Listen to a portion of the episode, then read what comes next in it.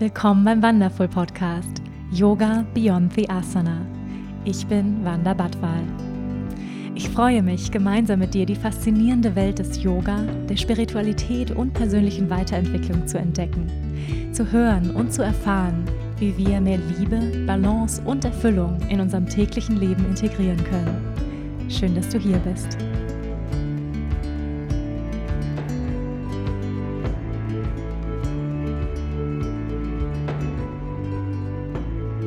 Hallo ihr Lieben und herzlich willkommen zu einer neuen Folge bei Yoga Beyond the Asana, der Wonderful Podcast. Ich freue mich sehr, dass du hier bist. Bevor wir in die heutige Folge reinstarten, lass uns erstmal für einen gemeinsamen Moment im Hier und Jetzt landen. Das heißt, wo immer du gerade bist, erlaub dir für einen Moment alles aus der Hand zu legen. Wenn du kannst, dann schließ für einen Moment die Augen und nimm hier ein paar tiefere Atemzüge ein und aus. Gern durch den geöffneten Mund ausatmen und mach das noch zweimal. Und lass dabei deine Schultern sinken. Lass Verspannungen los. Noch einmal.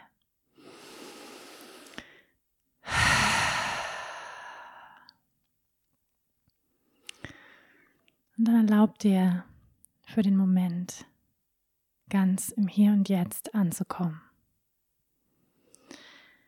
Spüre deinen Körper, den Kontakt deiner Fußsohlen mit der Erde. Dein Gesäß in Kontakt mit dem Sitz.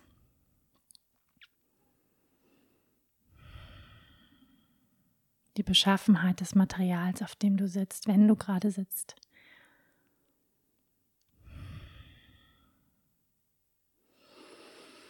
Und spür das Element der Erde unter dir, die Stabilität, die Ruhe, die Kraft der Erde, die dich trägt. Nimm ein paar tiefere Atemzüge ein und aus. Und spüre, wie du in diesem Moment Wurzeln schlagen kannst. Wie du dich ganz ins Hier und Jetzt verankern kannst. Ganz in deinen Körper.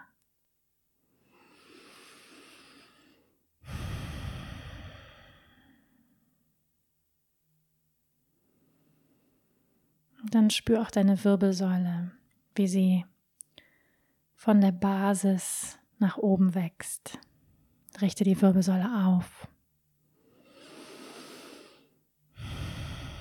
Nimm mir ein paar tiefere Atemzüge in den Herzraum ein und aus und spür, wie du über die Kopfkrone Richtung Himmel wächst.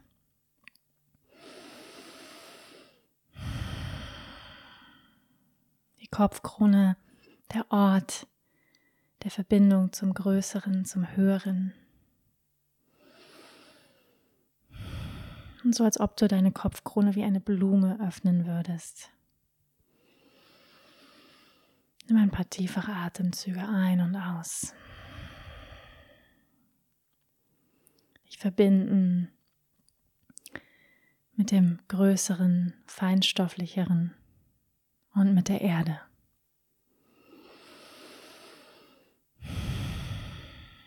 Und beide Energien treffen sich im Herzzentrum. Nimm ein paar Atemzüge hier ganz bewusst in den Herzraum ein und aus.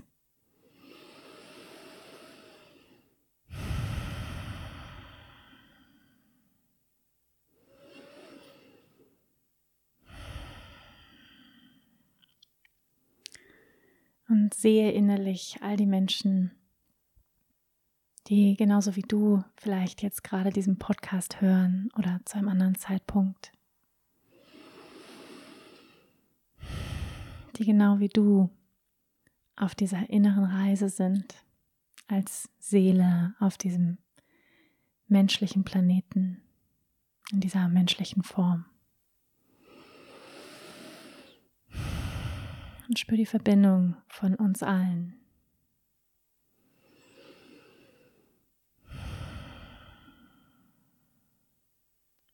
Erlaub dir, dein Herz zu entspannen, die Muskeln rund um den Herzraum, die Schultern.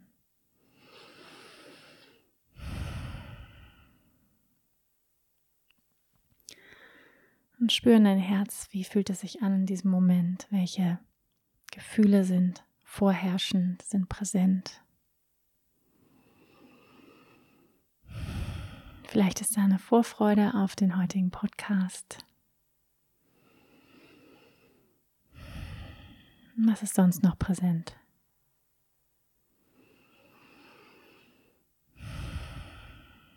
Und atme in liebevoller Annahme mit all dem, was jetzt ist.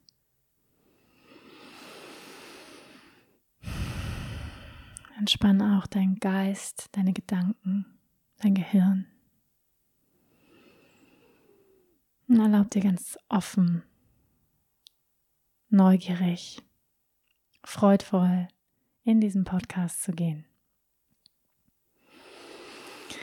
Dann atme nochmal ein und aus und komm dann langsam wieder in den Raum zurück. Welcome back. Ja, ich hoffe, du hast diese Übung jetzt gerade nicht geskippt. Ich weiß, der Geist hat die Tendenz, gerne mal über sowas drüber zu gehen und zu sagen, ach, das brauche ich nicht. Ich habe keine Zeit für diese Übung. Ähm, und ich hoffe dennoch, dass du diese Übung gemacht hast, auch wenn vielleicht dein Geist gesagt hat, ich habe keinen Bock oder ich habe keine Zeit. Weil wenn du sie hier schon mal mit mir gemacht hast, dann wirst du bestimmt bemerkt haben, wie kraftvoll diese kurzen fünf Minuten, die wir uns hier am Anfang der, ähm, des Podcasts nehmen, sich auf dich auswirken. Und das kann wirklich so einen Unterschied machen in der Art und Weise, wie wir präsent sind in unserem Leben, wie wir zuhören, wie wir Gespräche führen, wie wir unsere Arbeit erledigen. Also hier nochmal die Ermutigung, dir auch selbst immer im Alltag mal so einen Moment zu nehmen der Achtsamkeit, des bewussten Atems. Ja, und es kann wirklich auch mal nur eine Minute sein, die Augen schließen, deinen Körper spüren, dein Herz spüren, atmen und dann weitergehen. Und ja, es ist jedes Mal magisch, finde ich, was, was das ausmacht. Ja, ihr Lieben, heute geht es um das Thema Yoga in der Schwangerschaft, Do's and Don'ts. Also was kann ich in der Schwangerschaft überhaupt für Yoga-Übungen praktizieren? Was für Pranayamas, was für Atemübungen sind geeignet? Was ist safe? Was sollte man lieber lassen? Ja, äh, dieses Thema habt ihr euch gewünscht. Viele schwangere Frauen unter euch haben sich dieses Thema gewünscht und darum soll es heute gehen. Do's and Don'ts, welche Asanas sind geeignet oder besonders geeignet in der Schwangerschaft? Worauf sollte der Fokus in unserer eigenen Yoga-Praxis liegen? Ich werde ein bisschen über Affirmationen erzählen, auch über meine eigene Praxis, wie sich meine persönliche Yoga-Praxis verändert hat und ähm, ja auch einfach noch so ein paar Inspirationen mitgeben für ganz schöne Rituale auch in Bezug auf die Schwangerschaft und ähm, unsere eigene Praxis. Ich freue mich sehr auf die heutige Folge. Ich gehe einfach mal chronologisch durch, was ihr mich gefragt habt, und zwar, welche Asanas sind geeignet oder besonders gut in der Schwangerschaft. Also erstmal vorausgestellt, hm, müssen wir natürlich differenzieren. Bist du Yoga-Anfängerin oder, also das heißt, fängst du erst während der Schwangerschaft mit Yoga an oder bist du bereits geübte Yogini, vielleicht auch schon ähm, fortgeschritten, vielleicht schon länger dabei? Da müssen wir natürlich wirklich differenzieren. Ja, deswegen müssen wir uns, sag ich mal, diese beiden Gruppen ein bisschen differenziert anschauen. Und ich werde auch immer mal wieder sagen, okay, also wenn man, sage ich mal, schon geübter ist, dann kann man das natürlich machen, so und so, ja. Ähm, dann vielleicht noch vorauszuschicken ist einfach grundsätzlich, dass jede Frau, jeder Körper, jede Schwangerschaft absolut individuell ist. Ja, das heißt, ähm, ja, das, was ich weiß, auch von anderen Mummies, ist, dass sie erzählt haben, dass ihre Schwangerschaften absolut unterschiedlich waren. Ja, dass sie sich in der einen Schwangerschaft total fit gefühlt haben, in der anderen äh, sich mehrere Monate übergeben haben. Also die können sehr, sehr unterschiedlich sein und deshalb ist es natürlich schwierig, jetzt hier verallgemeinernde Ratschläge zu geben. Ja, deswegen bitte ähm, sehe das nicht als verallgemeinernden Rat, sondern einfach, ähm, ich sage jetzt mal, wenn du gesund bist. Ja, also das vielleicht als Disclaimer vorweg, ähm, wenn du dich gut fühlst, wenn du dich fit fühlst und natürlich zählen da auch Risikoschwangerschaften nicht mit rein. Ja, also sowas wie ähm, Diabetes, Schwangerschaften, Schwangerschaften bei extremem Übergewicht, ja, und so weiter. Da gibt es ähm, noch weitere und ich glaube, die Frauen, die Risikoschwangerschaften haben, die wissen das ja auch, ja. Ähm, genau, und klar, also streng genommen, ich bin ja über 35 und da gehört man ja auch zu der Gruppe der Risikoschwangeren, was ich ja lange Zeit nicht verstanden habe, aber was ich heute viel besser verstehen kann, weil es einfach statistisch so ist, dass, sage ich mal, die Wahrscheinlichkeit für Fehlbildungen je älter man wird, größer wird. Ja? Und ähm, da, dazu habe ich auch schon einiges berichtet in Bezug auf Tests und welche Tests ich gemacht habe. Aber ich sage mal so, wenn man sich sehr gesund fühlt, ähm, dann steht dem nichts im Wege, Yoga zu praktizieren oder ganz im Gegenteil, es kann die Schwangerschaft sehr, sehr positiv beeinflussen und die Erfahrungen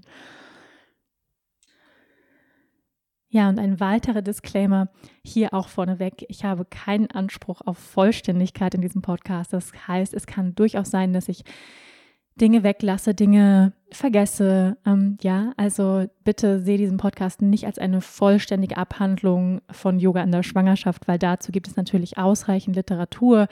Ja, einfach mal googeln, äh, Schwangerschafts-Yoga und dann wirst du da fündig werden, wo es natürlich nochmal viel mehr ins Detail geht. Hier geht es wirklich darum, erstmal so ein paar grundsätzliche Do's und Don'ts einfach euch mit an die Hand zu geben ähm, und so ein bisschen auch Inspiration euch mitzugeben, wie ich meine persönliche Praxis während meiner Schwangerschaft gestaltet habe. Also ganz grundsätzlich ist zu sagen, erstmal, wenn du zu der Gruppe derjenigen gehörst, die vielleicht noch kein Yoga vorher praktiziert haben, es gibt Ansichten darüber, die sagen, auch einige Yogalehren, die sagen, ich würde empfehlen, erst ab dem zweiten Trimester zu beginnen ja, ähm, aus dem Grund, wie viele von euch wissen, dass das erste Trimester wirklich diese Einnistungsphase ist, wo sich der Embryo einnistet und es ja auch noch eine Unsicherheit gibt, einige Risiken, wird das Baby bleiben, ja, oder wird es vielleicht gehen? Und da gibt es natürlich auch viele, viel, viel, viel Veränderungen. Man sagt so, das ist so das Trimester, wo ja sich der komplette Körper, das komplette System umstellt auf schwanger. Ähm, auf Programm schwanger, sage ich mal. Und das ist natürlich ähm, auch mit vielen emotionalen Höhen und Tiefen verbunden, hormonellen Schwankungen. Das muss nicht so sein, aber das kann so sein. Und bei den meisten Frauen ist es der Fall, dass es erstmal so eine Anpassungsphase gibt, ähm, in der ja ähm, sich der Körper auch wirklich erstmal öffnen muss, ähm, dieses, sag ich mal, diesen in Anführungsstrichen Fremdkörper annehmen muss. Was ich lange nicht wusste, ist, dass auch der komplette Körper im Immunsystem runterfährt. Also das ist ja, weil er sonst den Embryo abstoßen würde, was ich auch sehr, sehr spannend finde, was ich nicht wusste. Ähm, und weshalb wir eben auch in der Schwangerschaft leichter anfällig sind für Infektionen, Pilze, ähm, Bakterien. Das heißt, wir müssen einfach extra, extra gut auf uns achten während der gesamten Schwangerschaft und vor allem auch im ersten Trimester.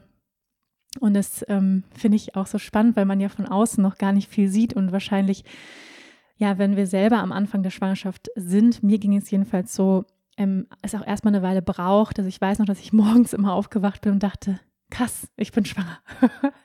ja, also erstmal so ein, ein Reinsinken auch von diesem neuen Lebensgefühl und von dieser neuen Realität. Und ähm, ja, da würde ich einfach, ich persönlich bin nicht der Meinung, radikal zu sagen, du darfst erst ab dem zweiten Trimester mit Schwangerschafts-Yoga beginnen, mit Pränatal-Yoga beginnen, ähm, ich bin der Meinung, das sollte jede Frau wirklich für sich selbst entscheiden. Ich bin natürlich Yoga, also ich bin Yogalehrerin und praktiziere schon sehr lange. Das heißt, für mich kam es dann auch nicht in Frage zu sagen, ich höre jetzt auf im ersten Trimester, ja. Aber ich habe natürlich auch gewusst, was kann ich machen, was sollte ich vielleicht lieber nicht machen. Und das teile ich jetzt auch mit euch. Aber ich würde gerne dafür plädieren, dass wirklich ähm, niemand kennt deinen Körper. Ja, also spür da wirklich auch in dich hinein. Ich bin der festen Überzeugung, dass wenn wir wirklich in Verbindung sind mit unserem Körper, auf seine Signale lauschen, dass der Körper uns dann auch schon sagt, so ja, fühlt sich das gut an, fühlt sich das nicht gut an. Aber natürlich ist es auch hilfreich, ein bisschen was zu wissen, ja. Ähm, und ich sage mal ganz natürlich, wenn du unter extremen Schwangerschaftsbeschwerden leidest, vielleicht zum Beispiel im ersten Trimester sowas wie extremer Übelkeit, ähm, Schwindel, dann würdest du wahrscheinlich sowieso nicht ja, von dir aus sagen, juhu, ich gehe jetzt in eine, Schwanger eine Schwangerschafts-Yoga-Klasse. Ja? Also da muss wirklich auch jeder für sich gucken, wie geht's mir? Habe ich Lust, mich zu bewegen? Ich glaube, das tut mir gut. Also wenn da so ein Calling in dir ist, dann geh dem ruhig nach. Und dennoch gleichzeitig möchte ich auch wirklich ermutigen, egal in welcher Yoga-Klasse du bist, ja, ob jetzt pränatal oder nicht, modifiziere, hör auf deinen Körper, wenn du merkst, diese Übung tut mir nicht gut, ja, respektiere das, lass die Übung aus, verweile für einen Moment im Stehen oder in der Haltung des Kindes. Wenn du merkst, es ist dir zu schnell, dann mach ein bisschen langsamer. Also ja, passt die Praxis auch gerne individuell an. Ja, bevor du übst, ist es natürlich wichtig, dass du wirklich hydriert bist, dass du ein bisschen was im Magen hast. Ja, gerade bei Übelkeit ist es wichtig, ähm, dass wir nicht unterzuckern. Also deswegen sage ich zum Beispiel auch in meinen Pränatal-Yoga-Stunden immer bitte vorher noch was essen oder sogar vielleicht beim Yoga ein kleines Stück Apfel oder irgendwie eine Fruchtschnitte daneben haben, äh, ein Wasserglas daneben haben und ähm, nochmal die Blase entleeren. das so als, ich sag mal, als grundsätzliche Vorbereitung und wirklich frische Luft im Raum haben, dass man wirklich auch gut durchatmen kann. Okay, dann lass uns direkt einsteigen mit den Do's and Don'ts, ja, was wir im Pränatal Yoga machen wollen, beziehungsweise welche Übungen sind geeignet, welche sind nicht geeignet. Lass uns mit den Do's anfangen. Also, mm, ja, ganz grundsätzlich ist es ja so, dass Pränatal-Yoga einen bestimmten Fokus hat. Also, versus in anderen Yoga-Klassen, wo es bestimmte vielleicht Thematiken gibt, bestimmte Fokuspunkte, ähm, bestimmte Themen der Klasse, die ja sehr, sehr variieren können, ist es im Pränatal-Yoga natürlich so, dass unser Fokus wirklich darauf liegt, den Körper in diesem Veränderungsprozess zu unterstützen. Das heißt, wir wollen den Körper auf der einen Seite kräftigen, wir wollen ihn öffnen, ähm, wir wollen ihn wirklich für diesen, diesen großen Öffnungsprozess und Veränderungsprozess ähm, maximal unterstützen. Das ist, sag ich mal, der, der grundsätzliche Gedanke oder der Fokus im Pränatal-Yoga. Und demnach richtet sich dann natürlich auch das Sequencing und die Übungen, die wir machen wollen und können. Also do, Do's, also was tun, sind Übungen, die die Körperseiten und den Brustkorb öffnen. Ja, wenn die Gebärmutter wächst, die wird ja ziemlich groß. Ich finde es ja total abgefahren, was dieser Körper kann ähm, und drängt ja alle Organe im Laufe der Schwangerschaft zur Seite. Und es wird immer enger, ja. Also auch unsere Lungen haben weniger Platz. Ähm, wir werden kurzatmiger. Das heißt, wir wollen wirklich ein paar schöne Übungen machen, um den Brustkorb zu öffnen, mit zum Beispiel Seitbeugen, mit sanften Rückbeugen, ähm, zum Beispiel über einem Bolster liegen ja, das ist sehr, sehr gut für den gesamten Brustwirbelbereich, um hier eben auch Verspannungen rund um die Schultern zu lockern und eben dem Körper zu helfen, sich zu öffnen. Schultern lockern, auf jeden Fall. Manche haben Nackenbeschwerden, also da sowas wie ähm, Schulterkreisen, sanftes Nackendehnen, das ist sehr, sehr schön. Dann ähm, Kräftigung, ja, also Kräftigung für die Oberschenkel, vor allem auch für die Oberschenkelinnenseite. Da eignen sich ähm, wirklich auch Haltungen wie zum Beispiel die, ähm, die Goddess Pose ist eine meiner absoluten Lieblingspränatal Posen, äh, wo man in so einem weiten Gretstand steht und dann wirklich immer so tief in die Hocke geht. Ähm, dann kann man mit einem Block arbeiten, dynamischer Stuhl, ja, und wirklich so den Block richtig squeezen. Kriegerhaltungen, Krieger 1, High Lunge, also hoher Ausfallschritt. Krieger 2 ist eigentlich so auch eine der absolut idealen ähm, Pränatalposen. Und ähm, ja, alles, was eben auch Platz gibt im Körper, ja, wo wir auch einen breiten Stand haben können, weil je größer der Bauch wird, ähm, und das ist so eine Erfahrung, die ich auch ähm, machen darf, ist, dass dieser Bauch, der ist ja schon auch fest. Ja, also das heißt, es ist nicht ein Bauch, den man mal so eben so ein bisschen zur Seite äh, schieben kann, wenn man mal so ein bisschen viel Pizza gegessen hat oder so, sondern der hat ja auch eine, eine Dichte, ja. Das heißt, das ist wirklich dann so ein bisschen wie so ein Ballon und ähm, zunehmend wird es schwieriger, die, die Schuhe zuzubinden, nach, sich nach unten zu beugen. Das heißt, alles, wo wir auch einen breiteren Stand einnehmen. Das heißt, im Pränatal-Yoga wollen wir auch immer mehr als hüftbreit stehen, also wirklich stabil stehen. Das ist ganz, ganz wichtig, also eben auch in den Kriegerhaltung zu modifizieren. Dann ähm, ist es wichtig, dass wir langsam praktizieren, also nicht zu langsam. Wir wollen auch ein bisschen auf jeden Fall den Kreislauf in Schwung bringen. Das ist wichtig, ja, weil gerade auch komplette Herz-Kreislauf-System hat ja ganz schön zu tun. Ähm, wir verdoppeln ja die Menge an Blut während der Schwangerschaft, was ich ja auch absolut abgefahren finde, wodurch natürlich auch die Venen belastet werden. Es kann zu Krampfadern kommen, Besenreißer und all diesen schönen Nebenerscheinungen.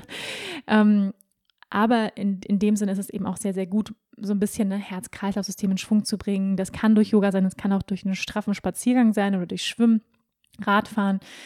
Ähm, aber deswegen ist es auf jeden Fall gut. Wir wollen ein bisschen Flow reinbringen, aber dennoch auf keinen Fall schnelles Hoch- und Runterkommen aus den Posen, einfach wegen dem Kreislauf. Das ist ganz wichtig. Dann ist es wichtig, sich immer mit langem Rücken aufzurichten, die Hände auf die Oberschenkel zu bringen. Nicht so dieses Hochrollen, was wir im Yoga vielleicht kennen.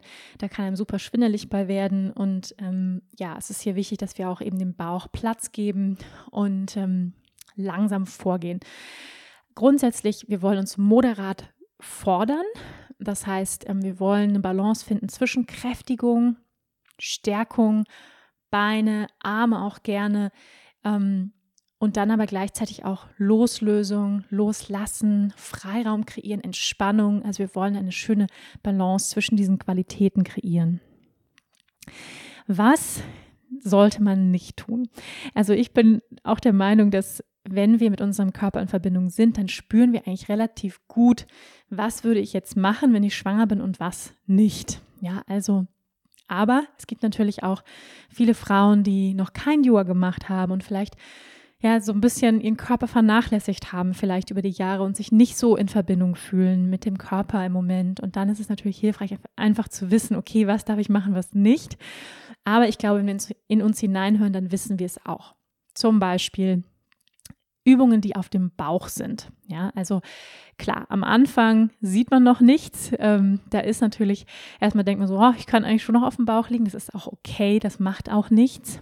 Mm, dennoch sind zum Beispiel Übungen, die auf dem Bauch praktiziert werden, gerade im Yoga, sowas wie die Cobra, die Heuschrecke, ja, das sind leichte Rückbeugen, der Bogen, die die Körpervorderseite extrem dehnen. Und das wollen wir auf jeden Fall vermeiden im Pränatal-Yoga. Also nichts, was die Körpervorderseite, die Bauchdecke extrem dehnt.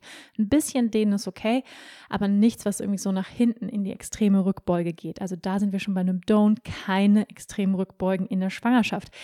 Da wird jetzt vielleicht die eine oder andere sagen, habe ich immer gemacht, war für mich super. Das kann natürlich sein, wie gesagt, für Yoginis, die das schon super lange machen, die ihre Rückbeugen lieben und sagen, hey, finde ich klasse. Ähm, ja, dann bitte, bitte go for it.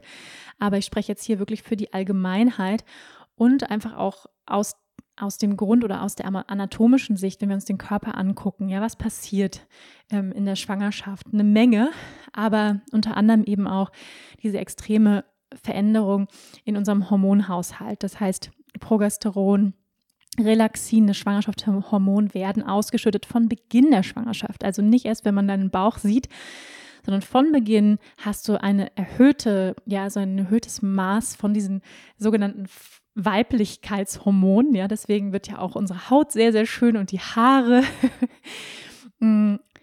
Aber was es eben auch macht, vor allem das Relaxin und Progesteron, ist, dass es unser Gewebe ganz weich macht, ja, schon mal für die Geburt vorbereitet. Es macht unsere Gelenke weich, die Bänder rund um die Gelenke und deshalb entsteht ein erhöhtes Verletzungsrisiko und auch eine Instabilität im gesamten Skelettsystem. Ja, also weshalb man zum Beispiel auch sagt, schwangere Frauen sollten eigentlich keine hochhackigen Schuhe tragen, weil einfach die Gelenke viel, viel weicher sind. Ja? Wenn jetzt jemand sagt, ich liebe meine hochhackigen Schuhe, wunderbar, dann go for it. Ja? Ich muss damit laufen, dann ist es natürlich toll, ähm, dann genieße es. Aber so ganz grundsätzlich ähm, würde ich davon absehen. Ja? Also alles, wo du sagst, hey, das macht mich irgendwie instabil, und gerade bei extremen Rückbeugen, wie zum Beispiel dem Rad oder dem Kamel, ist es so, dass es auf jeden Fall extrem in den unteren Rücken schießen kann, vor allem wenn wir halt jetzt nicht mehr gegenhalten mit der Bauchmuskulatur, was wir ja normalerweise tun wollen. Ja, bei, bei, besonders bei Rückbeugen wollen wir immer noch ähm, in der Bauchmuskulatur gegenhalten bzw. unterstützen, dass wir uns nicht so in den Lendenwirbelbereich reinknallen. Und wenn wir jetzt aber schwanger sind und alles weich ist, dann haben wir ja keinen Support mehr. Ja, das heißt, und wir wollen zum anderen auch ja, ähm, verhindern, dass wir zum Beispiel auch Risse bekommen im Gewebe. Und je mehr wir sozusagen Rückbeugen praktizieren oder Bauchmuskelübungen machen, desto mehr die Gefahr, Risse zu bekommen im Bauch. Also das finde ich ist total kontraintuitiv, also ich finde es total ähm, intuitiv. Also ich würde zum Beispiel, ich hatte es auch gespürt, dass ich keine Rückbeugen machen möchte. Ich habe auch gespürt, also dass Bauchmuskelübungen ganz weit entfernt sind für mich. Ähm, aber ich weiß, dass es da, sage ich mal, so einen Hype gibt ähm, oder es auch Ängste gibt bei Frauen zu sagen, oh Gott, ich werde dick oder ich bin nicht mehr fit. Ähm, und äh, ja, ich war sehr erstaunt, als meine Osteopathin ähm, zu der ich seit Anbeginn der Schwangerschaft gegangen bin, ähm, zu mir gesagt hat, aber du machst keine Bauchmuskelübung, ne? Und ich dann so, nee, würde ich im Traum nicht drauf kommen, warum? Meinte sie, ja, das machen manche Frauen. Und da war ich ganz erstaunt, ähm, dass es, ja, dass es einige vielleicht versuchen oder machen. Und ähm, sie hat mir auch nochmal erklärt, ja, das macht ja auch ganz, ganz viel Sinn. Was macht der Körper? Er geht in die Weite, er geht in die Breite. Und wenn du jetzt deine Bauchmuskeln trainierst, dann werden die Muskeln ja verkürzt und enger und dichter. Das heißt, du arbeitest gegen das, was der Körper machen will und dadurch entstehen Risse im Gewebe. Also das heißt, wenn du keine Schwangerschaftsstreifen haben möchtest, ne, aber das, weiß, das kann natürlich, es ist nicht der einzige Grund, das ist auch eine Veranlagung und so weiter, ähm, ob man diese Streifen bekommt, aber es ist auf jeden Fall nicht förderlich, ähm, grundsätzlich Bauchmuskelübungen zu machen, in any case, ja. Also keine, keine Bauchmuskelübungen, bitte, keine extremen Rückbeugen ähm, weil einfach die Verletzungsgefahr größer ist. Ähm, dann nichts, was den Bauch quetscht, also eben Übung auf dem Bauch, aber auch Drehungen, das heißt geschlossene Drehungen, sowas wie Adha Matsyendrasana, der geschlossene Drehsitz, ähm, ist nicht ideal. Oder das zum Beispiel das gedrehte Dreieck beziehungsweise die gedrehte Pyramide, ähm, der gedrehte Halbmond, alles das, wo wirklich viel Enge im Bauch entsteht Wiederum Drehungen, die offen sind, also offen heißt weg vom Bein, wo die Drehung vor allem in die Brustwirbelsäule geht. Ne? Zum Beispiel so eine ganz einfache Drehung im Schneidersitz. Eine Hand aufs Knie, eine Hand hinter dich. Wunderbar, wo du merkst, es geht vor allem in die Brustwirbelsäule. Das ist sehr, sehr wohltuend und wirklich auch empfehlenswert und lockernd. Das ist wunderbar. Oder eine weite Grätsche mit Hand auf Block und dann ähm, den oberen Arm öffnen, das ist ganz wunderbar, ja, aber keine geschlossenen Drehungen, wo du halt wirklich so in die Bauchorgane reinatmest und reinmassierst, das wollen wir nicht. Ähm, dann, äh, ja, das habe ich auch schon gesagt, nicht so oft hoch runterkommen in einer Sequenz, also wirklich auch mehr stehende Haltungen, nicht zu viel am Boden, weil vor allem auch, wir wollen wirklich auch die Beine kräftigen, eine gute Stabilität kreieren, ein Urvertrauen, Verbindung zur Mutter Erde in der Sequenz und hm, ja, viel, viel am Boden sitzen ist sowieso in der Schwangerschaft, je, je weiter du fortgeschritten bist, nicht mehr so gut, so viel zu sitzen und zu lange zu sitzen. Natürlich, ein paar sitzende Haltungen sind auf jeden Fall gut, aber einfach nicht zu viel ähm, am Boden. Und sonst wird man eben auch sehr, sehr müde. also wir wollen schon ein bisschen, wie gesagt, den Kreislauf anregen. Und ähm, ja, dann noch zu den Don'ts. Shavasana sagt man so ab der 18. Woche nicht mehr auf dem Rücken. Aus dem Grund, das wissen wahrscheinlich viele von euch wegen diesem Vena-Cava-Syndrom, heißt das diese große Hohlvene, die ja das Baby auch versorgt, die Plazenta versorgt und was dann eben zu einer Abklemmung dieser Vene führen kann. Also ich sage kann, weil ähm, ich auch irgendwie so ein bisschen Panik hatte und dachte, oh Gott, ich kann nicht mehr auf dem Rücken liegen. Ab der 18. Woche, das ist ja relativ früh in der Schwangerschaft und ähm, war dann auch etwas besorgt, weil ich das eben auch gelesen habe, habe dann nochmal mit meiner Osteopathin, meiner Hebamme drüber gesprochen. Die haben da echt Entwarnung gegeben, haben gesagt, so hey, solange sich das für dich gut anfühlt, ja jetzt auch wieder hier individuelle Verantwortung, ja, solange du das Gefühl hast, dass du liegst gerne auf dem Rücken, auch nachts, wir können es ja gar nicht verhindern unbedingt, dass wir mal auf dem Rücken liegen, Entwarnung, das ist nicht schlimm. Und sobald, also jetzt gerade bin ich in der 32. Schwangerschaftswoche und merke, es wird zunehmend unangenehm, auf dem Rücken zu liegen. Ich muss den Oberkörper etwas erheben, ich muss mir ein Kissen unterm Po schieben, also ich kann nicht mehr so flach liegen. Und das merken wir. Also wenn wir da in, in Kontakt sind mit unserem Körper, spüren wir sehr wohl, ähm, ob sich das jetzt gut anfühlt oder nicht. Und ja, also deswegen das sozusagen mit Vorbehalt, aber in einer Pränatalklasse ist es, sag ich mal, optional auf dem Rücken liegen oder den Oberkörper erhoben. So ein liegender Schmetterling ist schön oder eben auf der linken Körperseite wird empfohlen mit ähm, zum Beispiel einem Bolster zwischen den Beinen irgendetwas, was hier auch den unteren Rücken entlastet und ähm, genau dann immer auf der linken Seite. Ja, ähm, Don'ts auch noch in Bezug auf Pranayama ganz wichtig, keinen Atem anhalten. Ja, also wir wollen kein Kumbhaka, keine Atempause, weil ähm, wir natürlich nicht wollen, dass der Sauerstoffzufuhr im Blut bzw. fürs Baby in irgendeiner Form ähm, hier beeinträchtigt werden kann. Also keine Atempause. Das heißt aber nicht, dass Pranayama nicht absolut wichtig ist während der Schwangerschaft, nur eben ohne diese Pause. Wir wollen natürlich auch kein Feueratem, nichts, was irgendwie Hitze in unserem Nabelzentrum erzeugt, was die Bauchorgane extrem massiert. Also kein Kapalabhati, kein Bastrika, kein Feueratem, natürlich kein Uddiyana Bandha, nichts, was irgendwie hochzieht. Also Mula Bandha können wir praktizieren, aber kein ähm, Uddiyana Bandha. Genau, das noch zu den Pranayamas don't. Dann kommen wir jetzt vielleicht mal zu den Benefits des Pränatal-Yogas. Also warum sollte ich überhaupt Pränatal-Yoga praktizieren, wenn du vielleicht noch nicht Yoga praktizierst, ist es eine ideale Zeit, um mit Yoga zu beginnen. Und ich weiß, dass ganz viele Frauen auch während der Schwangerschaft anfangen mit Yoga, weil es so das erste Mal ist. Ähm, ich sage das so ein bisschen so traurigerweise, ähm, dass Frauen sagen, ich kümmere mich jetzt mal richtig gut um mich. Ja, so, weil auf einmal ist ein anderes Lebewesen und wir sagen, jetzt esse ich richtig gesund, jetzt höre ich auf zu rauchen, jetzt mache ich Yoga.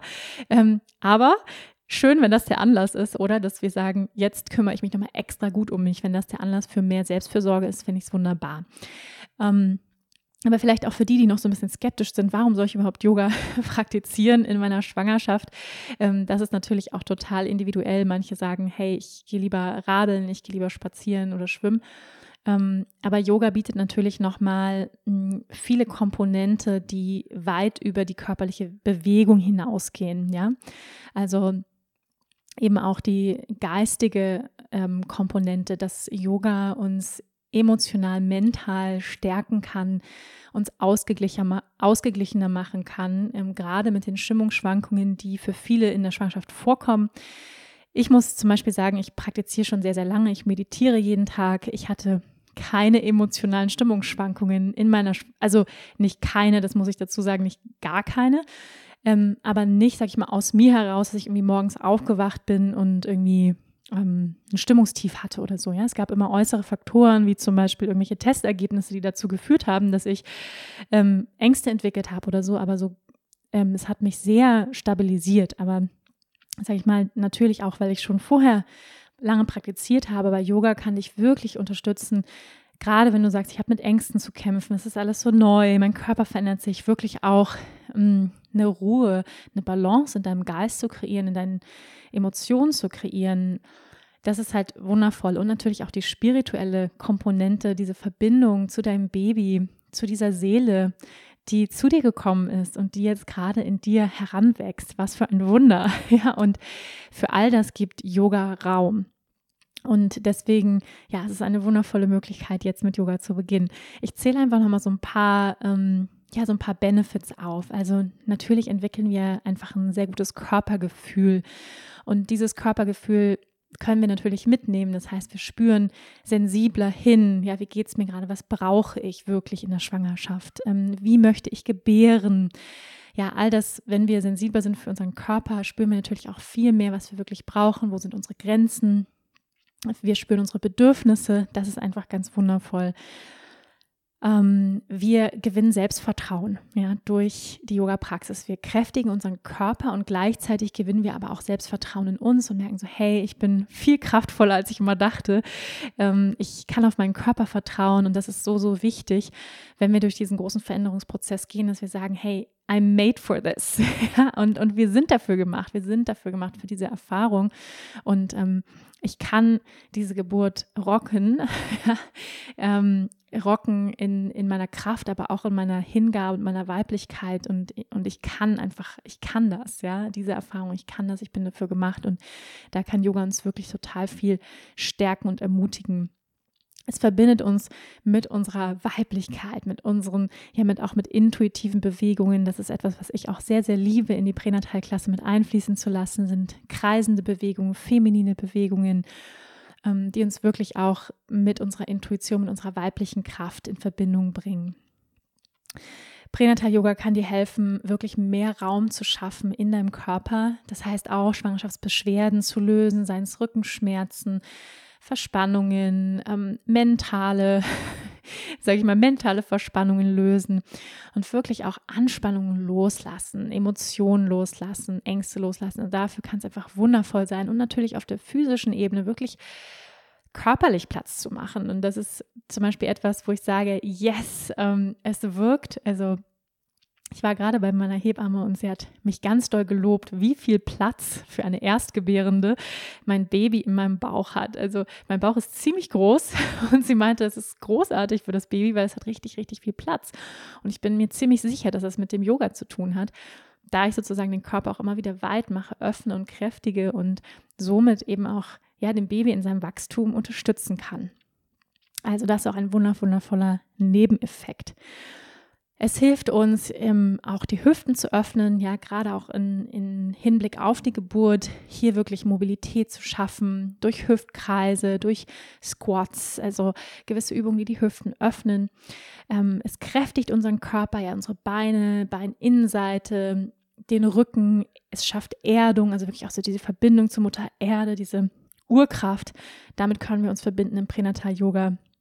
Ähm, können auch die Arme kräftigen. Ich mache sehr, sehr gerne auch mal so ein paar Baby-Push-Ups ähm, hier, mm, was auch einfach schön ist, ein bisschen wirklich auch in die eigene Kraft zu kommen und dann, wie, wie gesagt, immer in Verbindung mit lösenden Übungen.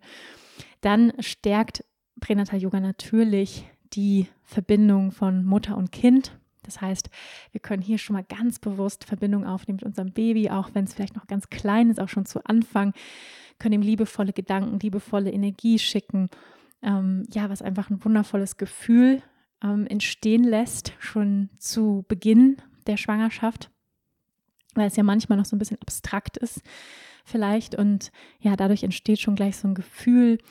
Es, ähm, ja, Yoga ist grundsätzlich sowieso eine Praxis der Selbstfürsorge. Das heißt, du wirst merken, hey, ich tue mir wirklich selbst was Gutes damit. Ich ähm, praktiziere Selbstliebe in der Form von Selbstfürsorge. Und wir können, ja, ähm, spirituelle Rituale erfahren.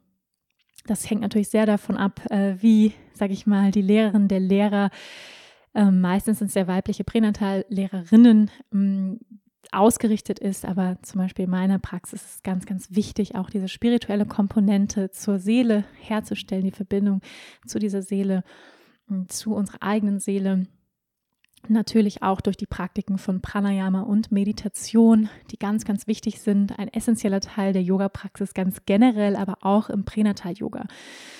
Ja, ähm, da möchte ich jetzt gleich nochmal drauf eingehen. Was für Pranayama eignet sich denn eigentlich für Pränatal? Während der Praxis üben wir auch schon im Yoga Pranayama, das heißt meistens Mahat Pranayama, das, sag ich mal, der, der tiefe yogische Atem, auch gerne Ujjayi eins zu eins, ja, ohne Atem halten, tiefe, gleichmäßige Atemzüge während der Praxis. Und dann könnten wir zum Beispiel am Ende der Praxis auch nochmal wirklich eins zu eins üben, zum Beispiel sechs ein, sechs aus. Wir haben sechs Zählzeiten ein, sechs Zählzeiten aus. Nadi Shodana ist eine wundervolle Praxis. Also die Wechselatmung, die ist sehr, sehr balancierend, sehr beruhigend für den Geist. Ich liebe auch Brahmari, das Bienensummen. Ähm, das lieben auch die Babys, ja, diese Vibration, wenn wir wie eine Biene summen, so, hmm, ja, das ein paar Minuten machen.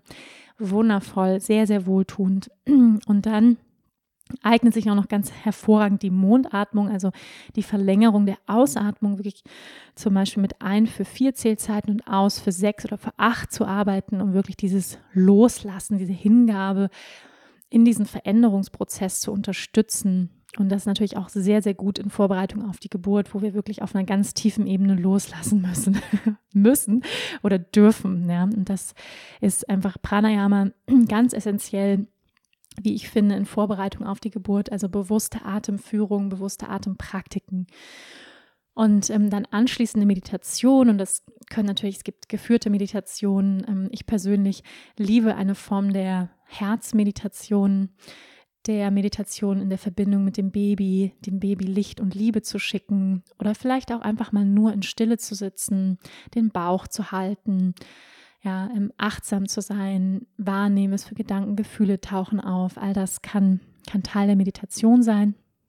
Und dann zum Schluss, ähm, ja, Affirmationen. Ich bin ein großer, großer Freund von Affirmationen, von positiven Bejahungen, positiven Wahrheiten, die wir in unserem Leben kreieren wollen.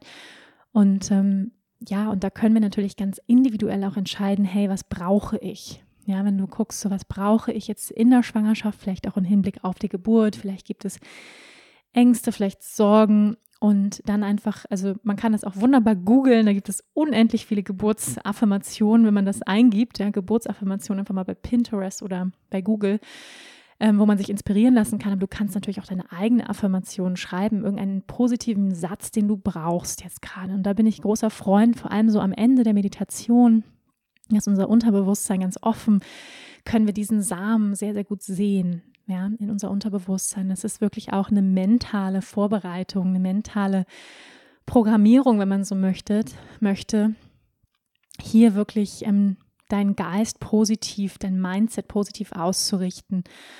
Ähm, ja, und da kann man einfach ein paar Runden wirklich diesen einen Satz wiederholen, spüren. Vielleicht hast du ein oder zwei oder vielleicht auch drei Sätze, die du dir aufschreiben möchtest. Und ähm, ja, dann finde ich auch ganz, ganz toll das Mantra singen, also sowieso singen in der Schwangerschaft, ähm, auch am Ende der Praxis ist ja wundervoll.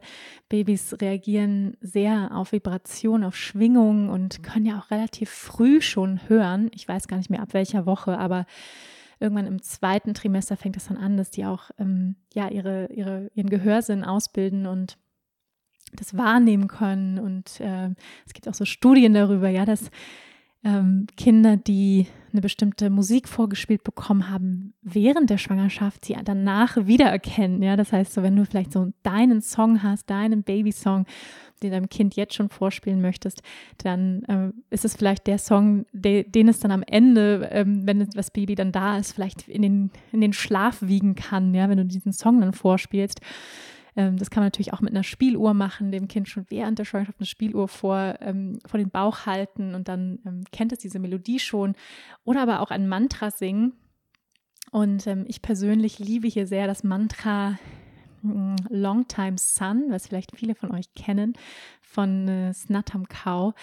May the long time sun shine upon you, all love surround you, and the pure light within you guide your way on dieses Mantra habe ich sehr, sehr oft in meiner Schwangerschaft für mein Baby gesungen und singe das auch sehr gerne am Ende meiner Praxis mit den ähm, Pränatalschülerinnen. Und da gibt es natürlich aber auch noch andere Mantren, die ideal sind und ähm, ja geeignet sind für die Schwangerschaft. Ja, ähm, dann zu der Frage, wie hat sich meine persönliche Yoga-Praxis verändert durch die Schwangerschaft? Das wollte jemand von euch wissen.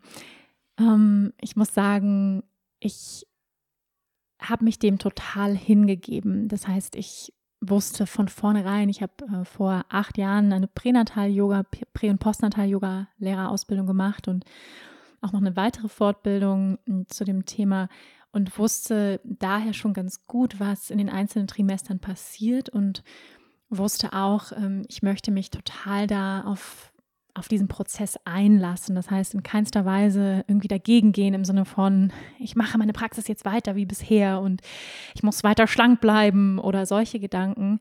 Ähm, ich muss weiter fit und sexy sein. Ähm, sondern wirklich gesagt habe, hey, ich werde jetzt weich. ich werde jetzt weich und ich werde jetzt ein weicher, warmer Walfisch. ähm, und, und gebe mich dem hin. So, also auch was, was immer mein Körper braucht und unterstütze also dass die Praxis wirklich zu sehen als Unterstützung äh, für diesen Veränderungsprozess. Und das heißt, ich habe von vornherein gesagt, okay, die Praxis wird einfach sanfter werden. Ja, sie wird weniger anspruchsvoll im Sinne von Asanas, aber auch im Sinne von Energiearbeit, sprich äh, Bandas oder sonst tantrische Kriyas, die ich sonst praktiziere die Meditation weiterhin als meinen Hauptfokus, ja, der sowieso vorher schon der Hauptfokus meiner Praxis war, die Mantra-Meditation. Und die Asanas wirklich als Unterstützung für das, was gerade präsent ist. Und ich habe dann wirklich immer auch hingelauscht. Ich hatte dann eine Sequenz, die ich mir ziemlich früh geschrieben habe, mm, also eine eigene Sequenz, die ich mir ziemlich früh geschrieben habe und die ich dann auch immer so ein bisschen variiert habe und gemerkt habe, okay, das brauche ich, das brauche ich nicht. Und es gibt so ein paar Asanas, wo ich sage, das sind wirklich, ähm, sag ich mal, meine Favorites, die eigentlich fast in jeder meiner, äh, meiner eigenen mm, Sequenzen vorkommt. Und das ist zum Beispiel der Krieger 2, eine dynamische Krieger 2, wundervolle Pränatalhaltung. Die weite Grätsche, gedrehte weite Grätsche, alles, was weit macht, was die Beine kräftigt, Goddess Pose, liebe ich, der Squat, ja, Malasana, der Stuhl, schön Kräftigung für die Beine mit dem Block zwischen den Beinen. High Lunge. Es gibt auch so ein paar ähm, Variationen von Sonnengrüßen ohne Vinyasa, ohne auf dem Bauch zu liegen, die man praktizieren kann. Alle Übungen von Hüftkreisen, alles, was irgendwie dynamisch fließend ist. Ähm, ja, auch immer mal so eine Sequenz von Tanzen habe ich einfließen lassen, was wirklich wunderbar ist ähm, alles, was irgendwie so weich macht, die Hüften weich macht, öffnet. Äh, ach so, und dann noch ganz, ganz wichtig, was ich vergessen habe, auch noch ein wahnsinnig wichtiges Element der Pränatalpraxis ist die Beckenbodenübung. Ja, oder sind die Beckenbodenübungen. Ähm, was man eigentlich auch Mula Bandha nennen könnte, ja, also der Wurzelverschluss. Allerdings ähm, praktizieren wir häufig im, bei uns, jedenfalls im Hatha Yoga, eine Hatha Yoga Tradition, praktizieren wir am Ende der Wirbelsäule, wenn wir nicht schwanger sind ähm, das Mula Bandha oder auch in der Atemlehre. Hier im Pränatal-Yoga wollen wir Mula Bandha mit der Einatmung praktizieren. Warum? Also Beckenboden anspannen mit der Einatmung und dann mit der Ausatmung loslassen. Ja, es macht total Sinn, wenn wir an die Geburt denken, dass wir in der Geburt wirklich ganz tief loslassen wollen. Ja, das heißt ausatmen, alle Muskeln loslassen wollen, komplett den Beckenboden entspannen wollen. Das heißt, das kann man auch schon im Pränatal üben. Und was wirklich super ist, also zum einen, um ähm, jeglicher Form von Blasenschwäche, Inkontinenz vorzubeugen, aber eben auch, um dann in der Geburt wirklich zu wissen, okay, diese Muskeln da schon mal ein Gespür für zu haben und dann wirklich auch zu wissen, in der Geburt kann ich die jetzt wirklich loslassen und entspannen. Und ich arbeite da sehr, sehr gerne mit dem Bild der Rose. Ähm, das heißt, mit der Einatmung sich eine Blütenknospe, eine Rose vorzustellen, die so ganz eng wird. Man spannt wirklich alle ähm, Muskeln, die man da unten hat, ja, also Anusmuskulatur, äh, vaginale Muskulatur, spannt man alles an, saugt es nach oben, dann mit der Ausatmung lässt man wirklich los und stellt sich vor, wie diese Rose sich öffnet und man ganz weit wird im Becken. Ja, das ist ein wahnsinnig wichtiges Element auch des Pränatal-Yogas und das auch frühzeitig zu üben um da ein Gefühl für zu kriegen. Also das ist auch immer Teil meiner, meiner Praxis. Und dann, was Umkehrhaltungen angeht, ähm, liebe ich wie Parita Karani, also Beine an der Wand, also Gesäß hoch und Beine hochlegen. Ja, eine wunder, wundervolle Übung ähm, in der Schwangerschaft, gerade bei Wassereinlagerung dann auch im Hinblick auf das letzte Trimester, wo die Beine schwerer werden, der Bauch wird schwerer. Ähm, ja, oder wenn du auch über den Sommer schwanger bist, ähm, es warm ist, ja, und das ist einfach grundsätzlich sehr, sehr gut, so einmal am Tag die Beine hochzulegen. Das ist wirklich sehr, sehr, sehr empfehlenswert. Genau. Ja, das sind so ein paar, so ein paar Lieblingsübungen von mir. Und ähm, ich habe wirklich auch jeden Tag geschaut, ganz individuell, wie geht es mir heute, äh, was brauche ich. Und so im zweiten Trimester, hm, sag ich mal so ganz allgemein gesagt, kommt ja dann so die Kraft zurück, wenn vielleicht ein bisschen Müdigkeit da war. Turbulenzen im ersten Trimester, das dann so im zweiten Trimester, sagen viele Frauen, da ging es ihnen am besten, ja, da haben sie sich am kraftvollsten gefühlt. Dann im dritten Trimester wieder etwas schwerfälliger vielleicht. Aber so, ich sag mal, es gibt gute, ähm, gute vier Monate für viele Frauen, wo sie sich eigentlich sehr gut, sehr gut fühlen, ja, körperlich fit sind, vielleicht auch mehr, vielleicht weniger. Ähm, das ist, wie gesagt, super individuell, ähm, wo wir aber wirklich auch ja, vielleicht mal eine fordernde Praxis mögen, ein bisschen ins Schwitzen kommen. Ja, wir wollen uns auf keinen Fall verausgaben, aber so ein bisschen. Und da müssen, müssen wir wirklich einfach gucken, wie geht es mir, was brauche ich heute und einfach ganz grundsätzlich zu gucken, wie kann ich meinen Körper unterstützen und auch dahingehend natürlich, was für Zipperlein haben wir. Ne? Ähm, ich persönlich zum Beispiel habe gemerkt, dass mir Vorbeugen, also das heißt, ähm, zum Beispiel ähm, die stehende Vorbeuge Uttanasana Paschimottanasana, aber auch tatsächlich manche Hüftöffner in der Schwangerschaft gar nicht so gut getan haben, da sie meinen unteren Rücken extrem destabilisiert haben und auch an den Hüften teilweise Nerven. Also ich hatte dann so eine ganz fiese Nervenentzündung ähm, im ersten Trimester, auch noch so ins zweite Trimester hinein, wo wirklich auch erstmal meine ganzen Bänder sich dehnen mussten und der Körper sich erstmal anpassen musste. Und da gab es dann echt so ein bisschen so fiese Kontraktionen und, und Schmerzen, die ich hatte, was ich gar nicht so kenne. Also ich habe mich auf einmal wie so eine 80-jährige Oma gefühlt ähm, und merkte auf einmal, dass ich ähm, zum Beispiel auch Moon hatte, ähm, die Praxis, die ihr vielleicht kennt von uns von, vom Online-Studio, eine sehr beruhigende Praxis am Abend, die viele Vorbeugen hat, auch Yin-Yoga teilweise für mich gar nicht so gut war, weil es eher destabilisierend war. Ja? Das, das heißt, da muss wirklich, also hör da wirklich auf deinen Körper, was du brauchst. Ich hatte extreme Muskelverkrampfungen, zum Beispiel in meinen Schultern ähm, in, im ersten Trimester. Das war wirklich intens. Also wenn ich spazieren gegangen bin, musste ich mich teilweise auf den Boden legen, so mitten beim Spaziergang, so auf die Straße, so, ich muss mal kurz liegen, äh, weil ich so krasse ähm, Verspannungen hatte. Ja, da wirklich so der ganze Körper, der Brustkorb musste bei mir auch erstmal richtig aufmachen. Ich habe einen sehr schmalen Brustkorb und der musste richtig so, wie meine Osteopathin so schön sagt, aufgebrochen werden vom, vom Baby. Ähm, und dann, aber ich muss sagen, jetzt bin ich im dritten Trimester und habe gar keine Schmerzen mehr. Ja, also das war wirklich so eine lange Anpassungsphase, aber da habe ich auch gemerkt, ich muss mich öfter mal über so ein Bolster legen, wirklich mal aufmachen, hier den Brustkorb, um überhaupt tiefer atmen zu können. Das hat dann auch geholfen, wirklich gegen, gegen die Schmerzen. Ähm, und das ist vielleicht auch noch eine ganz lustige Anekdote an dieser Stelle. Ähm, dass ich weiß, als ich angefangen habe, also beziehungsweise als ich, als ich wusste, ich bin schwanger, ähm, und ich, ich kannte natürlich, wusste schon, was für Übungen sind ideal und ähm, ja, was soll man machen, was soll man nicht machen. Das, das war mir schon alles bekannt eben, aber ich habe dann doch gesagt, okay, ich kaufe mir nochmal so ein, zwei Schwangerschaftsbücher, schaue da nochmal rein, habe das dann auch gemacht und ähm, war dann so ein bisschen überrascht, weil wenn du solche Bücher zu Hause hast oder so, dann wirst du auch merken, die sehen teilweise halt eher aus wie Senioren-Yoga. also mit vielen, vielen Hilfsmitteln bestückt ähm, und, und, sag ich mal, so ganz einfache Übungen. Und ich dachte so, hä, also ich bin ja jetzt noch keine 80, so, also ich brauche doch jetzt hier nicht drei Blöcke und ähm, irgendwie vier Balls da so gefühlt. Ähm, und muss dann, musste dann äh, gestehen, dass ich das sehr schnell revidieren musste, diese, diese Annahme, weil ich halt dachte, hey, ich bin fit, ich praktiziere seit Jahren, ähm, gar kein Problem. Aber der Körper eben verändert sich so stark und ich habe mich viel instabiler zum Beispiel gefühlt. Ja, also hm, manche sagen, dass das Relaxin, also dieses Schwangerschaftshormon, den Körper viel weicher macht und wir dadurch noch flexibler sind, was eben zu Verletzungsgefahr führen kann. Ja, also da sollen wir halt auch mal aufpassen, uns nicht zu überdehnen. Das ist ganz, ganz wichtig in den Haltungen.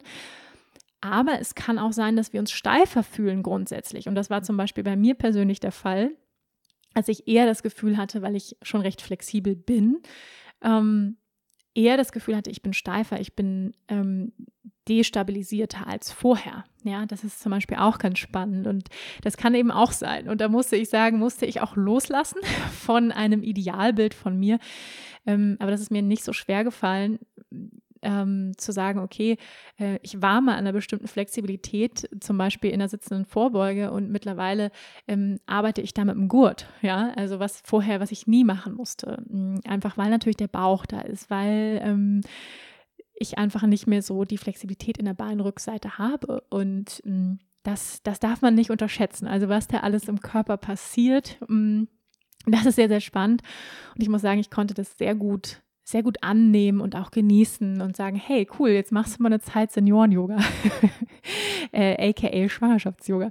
Ähm, nein, also so, so ist es nicht, aber es ist einfach ähm, schon so, dass auf jeden Fall auch Hilfsmittel im Schwangerschafts-Yoga total super sind. Also ich arbeite jetzt auch nur noch mit Block ähm, in den Vorbeugen oder mit Gurt, ähm, mit Stuhl. Also man kann damit mit vielen Vorbeugen sich auch unterstützen ähm, sich einfach eine Stabilität holen, eine Unterstützung holen. Das fühlt sich auch super gut an, muss ich sagen, damit zu arbeiten. Und ähm, ja, also das, das hilft einfach total, sich da nochmal eine zusätzliche Unterstützung zu holen in der Form von Hilfsmitteln und da wirklich auch keine falsche Scheu an dieser Stelle. Auch wenn das Ego vielleicht so ein bisschen sagt, hm, ich war mal, ich brauchte mal keine Hilfsmittel oder ähm, ich war doch mal flexibler. Ähm, ja, es ist vollkommen, ist vollkommen fein, finde ich. Und fühlt sich ehrlich gesagt auch richtig, richtig gut an, hier im Pränatal-Yoga mit Hilfsmitteln zu arbeiten. Ja, noch zwei, drei Insights aus meiner eigenen Praxis. Ähm, ja, ich habe von vornherein wirklich begonnen, meine Meditation, meine Affirmationen wirklich total auf das Baby auszurichten. Mantren, die ich singe, also wie zum Beispiel Long Time Sun oder I'm Bountiful, Blissful, Beautiful. Das sind zum Beispiel zwei, zwei Mantren, mit denen ich sehr viel ähm, arbeite. Und ähm, ja, dann wirklich auch jeden Tag Licht, Liebe an mein Baby zu schicken, mich mit dem Baby zu verbinden, mit der Seele des Babys. Was ich zum Beispiel auch oft gemacht habe, ist wirklich auch nach der Essenz der Seele zu fragen, reinzuspüren, wie fühlt sich diese Seele an, die da zu mir gekommen ist. Was ist die Lebensaufgabe dieser Seele? Ja, das sind zum Beispiel Fragen, die ich gestellt habe an diese Seele und auch an das Größere mm, und habe auch jeden Tag gejournalt, also über meine Erfahrungen, meine Gefühle, meine Gedanken ähm, rund um die Schwangerschaft, rund um das Baby. Das kann ich wirklich sehr, sehr empfehlen. Da gibt es auch, ich sag mal so, vorgefertigte Schwangerschaftstagebücher, die einen auch so ein bisschen unterstützen mit ganz schönen Fragen und wo man auch eintragen kann, wie verändert sich der Körper, was für Gefühle habe ich, was für Gedanken. Das fand ich persönlich auch sehr, sehr schön. Also ich habe eigentlich zwei Tagebücher geführt während der Zeit also eins so, sag ich mal, mit so ein bisschen dieses auch Schwangerschaftseckdaten, ja, wie, wie viel Umfang hat mein Bauch, wie viel wiege ich und so weiter. Ähm, aber eben auch nochmal im Hinblick eben auch auf die, die ähm, ja, emotionalen Veränderungen, spirituelle Veränderungen. Und ähm, ja, zum Schluss würde ich gerne noch meine, meine fünf Lieblingsaffirmationen teilen mit euch, mit denen ich viel gearbeitet habe. Eine Affirmation, die mir sehr geholfen hat, ist, ich bin gesund, mein Baby ist gesund. Ich bin gesund, mein Baby ist gesund. Gerade auch so in der Anfangsphase, wo es vielleicht noch Unsicherheiten gibt. Und dann wirklich, was wichtig ist bei der Arbeit mit Affirmation, ist es wirklich zu spüren, also in jeder Zelle deines Körpers diese Gesundheit zu spüren. Und ähm, ja, und da wirklich dieses, dieses Mantra, eine Affirmation ist ja eigentlich ein modernes Mantra, wenn man so möchte, ein paar Mal wirklich zu wiederholen, innerlich zu fühlen, diese Wahrheit. Dann ähm, der Satz, ich darf verlangsamen und Hilfe annehmen. Hm. ich darf verlangsamen und Hilfe annehmen, was ähm, ja wahrscheinlich vielen Powerfrauen da draußen schwerfällt. Mir fällt es schwer, ich muss es ganz ehrlich zu, zugeben. Ich habe ähm, auch noch Probleme damit, ähm, wenn jemand in der Supermarktkasse sagt, wollen Sie vorgehen, zu sagen, ja gerne. und soll ich Ihnen die Einkäufe zum Auto tragen? Ja gerne. so, da bin ich immer noch, wo ich merke, so, okay, du darfst Hilfe annehmen, du darfst verlangsamen. Und ähm, ja, wenn du kannst, dann verlangsame dein Leben. Das würde ich, glaube ich, jeder Schwangeren mitgeben aus meiner Erfahrung bisher dass wir uns wirklich diesen Raum nehmen, auch schon zu Beginn der Schwangerschaft, Raum für die Schwangerschaft zu nehmen, für diese Veränderung, für das Baby. Weil diesen Raum wird sich dieses Baby ja sowieso nehmen. Also sobald es da ist, wird sich diesen Raum nehmen und auch jetzt schon, sag ich mal, vorgeburtliches Elternsein nennt man das ähm, in der Fachsprache, wirklich die Raum zu nehmen für das vorgeburtliche Muttersein, Vatersein, Räume in deinem Alltag zu kreieren, wo du ähm, in Verbindung gehst mit dem Baby, wo du Dinge liest, wo du dem Baby einen Brief schreibst. Ja, das ist übrigens auch ein sehr schönes Ritual ist, dem Baby einen Brief zu schreiben. Ähm, ja, alles, was dir hilft, einfach auch in diesem Veränderungsprozess selber zu journalen, mh, zu lesen. Also alles, was, was dich stärkt, was dich unterstützt und ja, dir, dir ein, ein gutes Gefühl gibt ähm, in Bezug auf diese, diesen, diese große Reise. Dann ähm, der Satz, ich werde getragen und unterstützt. Ich werde getragen und unterstützt. Herrlich. Von der Erde, aber auch von Freundinnen, Freunden, Partner. Ja, es gibt ein Netz aus Support und ich muss sagen, es war ganz, ganz schön, als ich schwanger geworden bin, haben sich auf einmal manche Frauen bei mir mehr gemeldet. Ja, es war ganz spannend und, und da sind manche Kontakte sind nochmal ganz anders entstanden. Ähm, Mamis, also die schon Mamis waren, haben sich auf einmal mehr bei mir gemeldet. Es war tatsächlich auch so, dass manche ähm, die eben vielleicht auch noch keine Kinder haben. Und da muss ich sagen, ich kann es total nachvollziehen, weil ich war da, glaube ich, auch nicht viel anders, ähm, sich vielleicht weniger gemeldet haben oder ja, vielleicht nicht diese Bedeutung der Schwangerschaft nachempfinden konnten. Ja, das, das war auch ganz spannend. Und ähm, da hatte ich auch eine Situation zum Beispiel mit einer Freundin, wo ich gesagt habe, so, hey, irgendwie, ich würde mir echt wünschen, dass du ab und zu mal fragst, wie es mir geht in meiner Schwangerschaft. Und sie so, oh, ja, stimmt.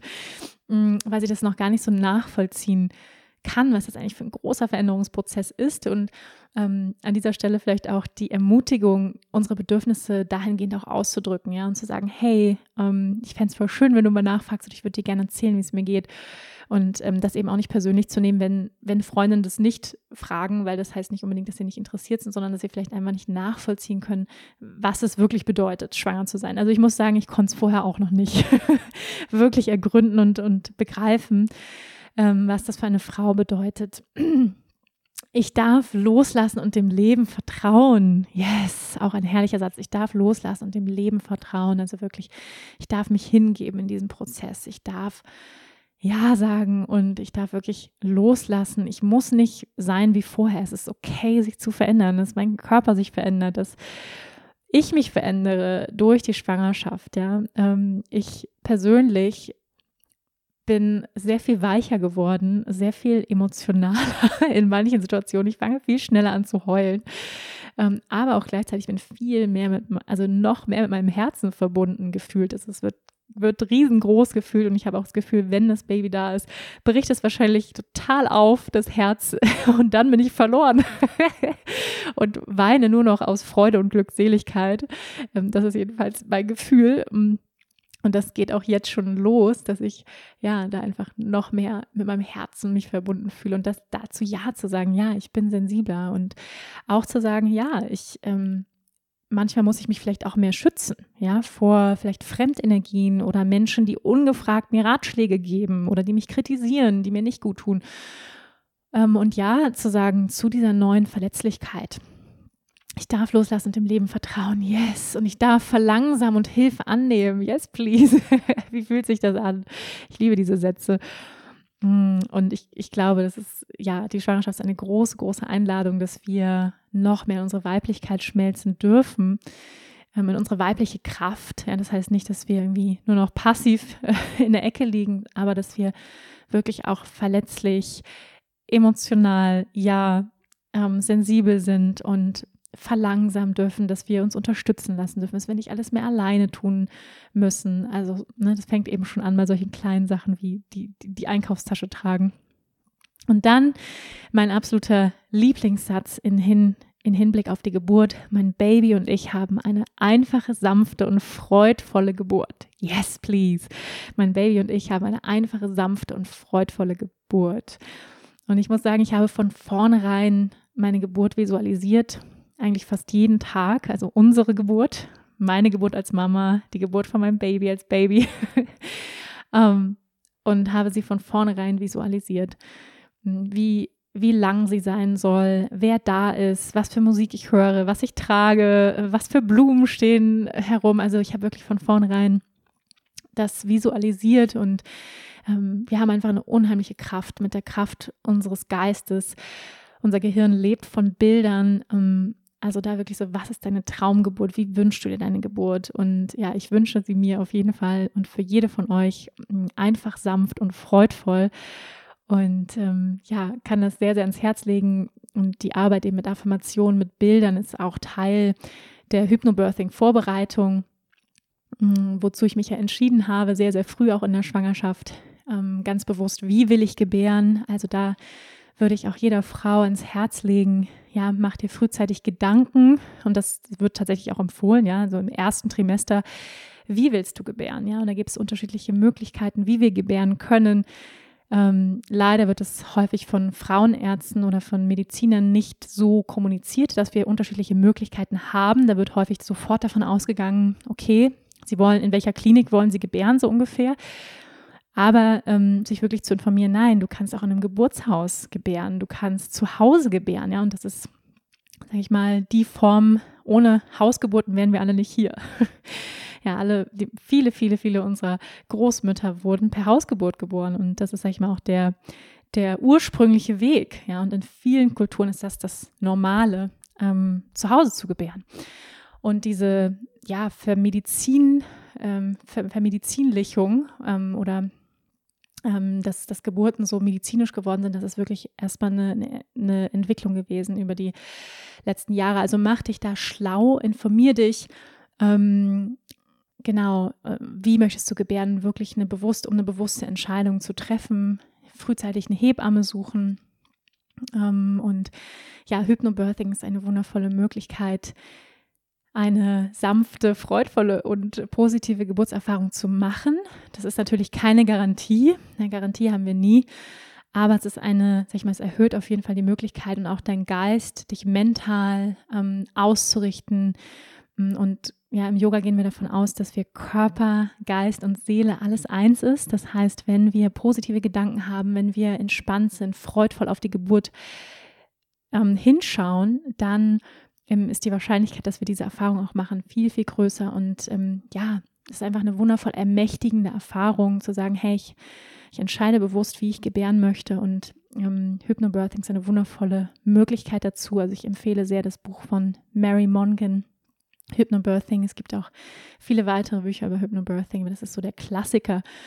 Und ähm, ja, ich persönlich freue mich schon sehr auf meine Geburtserfahrung, auf unsere Geburtserfahrung. Ich glaube, es wird gigantisch, ähm, extraordinary ähm, in vielen, vielen Wegen. Es ist so eine kraftvolle Erfahrung, die wir da als Frau machen dürfen. Und ich denke immer wieder an den Satz, we are made for this. Ja, wir sind dafür gemacht. Also ähm, ja, wir, wir schaffen das. Viele, viele, viele tausende Frauen vor uns haben es seit Jahrtausenden gemacht und machen es in jeder Minute werden, ich glaube, um die 300 Babys geboren. Also in jedem Moment sind so viele Frauen bei uns, die jetzt in diesem Moment diese Erfahrung machen und uns da auch anzubinden an dieses kollektive Netz von Frauen.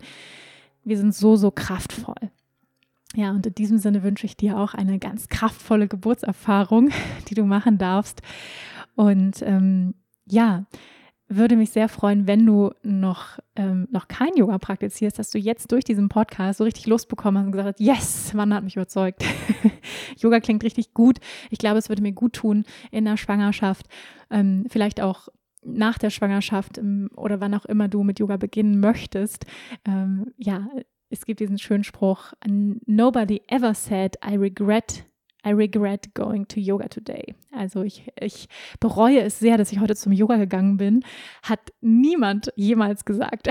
also ähm, ja, einfach mal ausprobieren und wenn du dich fragst, wo kann ich denn Yoga praktizieren? Wir haben ein wundervolles Online-Studio. Ähm, vielleicht kennst du schon, Rose of Fire heißt es. Ich werde es auch in die Show Notes verlinken. Und ähm, wir haben auch eine ganz, ganz tolle Videothek mit über 400 Videos und wir ähm, stellen jeden Monat 50 neue Videos live, also von mir und meinem Team. Und da gibt es auch ganz viele Pränatal-Yoga-Videos. Ja, also von mir gibt es da im Moment einige Pränatal-Videos und auch von der lieben Vicky. Ähm, da findest du ja rund um, ich glaube im Moment haben wir so 18 Pränatal-Yoga-Videos. Die kannst du dort dir anschauen, die kannst du kaufen, dann hast du die. Du kannst sie aber auch, wenn du bei uns eine Membership hast, sind die sozusagen inklusive ganz viele verschiedene Yoga ähm, Sequenzen sind da, verschiedene Längen, 30 Minuten, 60 Minuten. Es gibt Yin-Yoga, es gibt Moon-Yoga, Pranayama-Meditation, auch sehr geeignet für Pränatal. Bitte nur keinen Atem anhalten.